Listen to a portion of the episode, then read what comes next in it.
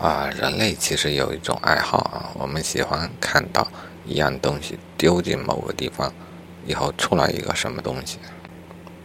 这个话我说的可能有点玄乎啊，但是你想想，是不是这么一回事儿？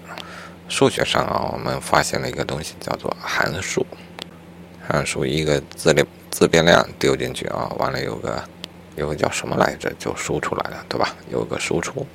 函数这个事儿，我们乐此不疲的玩了好几百年。最近呢，我们又想玩一些更好玩的东西啊，因为函数这个丢进去和出来的东西还是有一点太单调了。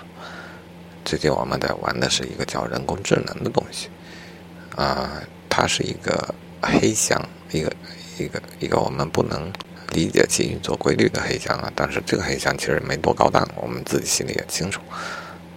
但我们就发现丢进去个东西，啊，能出来我们所意想不到的东西，而且也挺解决问题的啊。比方说在语音识别、图像识别，还还有下围棋啊、下围棋诸如此类的领域。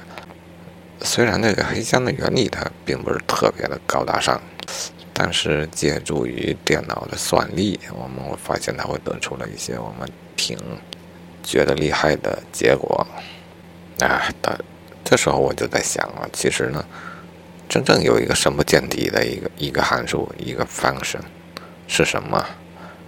就是每个人的意识，意识你给它丢进去一些东西，它出来的东西绝对超出你的想象啊！至少到目前为止啊，这我认为是这个我所接触的宇宙当中最神秘的一个东西，就是一个人的意识。啊，你扔进去一堆数据，那种运算啊，啊，你千万别觉得用现有人工智能的方法能够算出来，那还差得太远太远。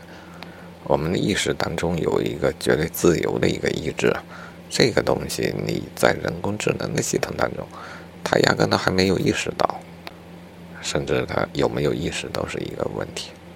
所以啊，我觉得啊。世界上真正的一个一有有那么如果有那么一个函数一个容器，呃，那就是大脑。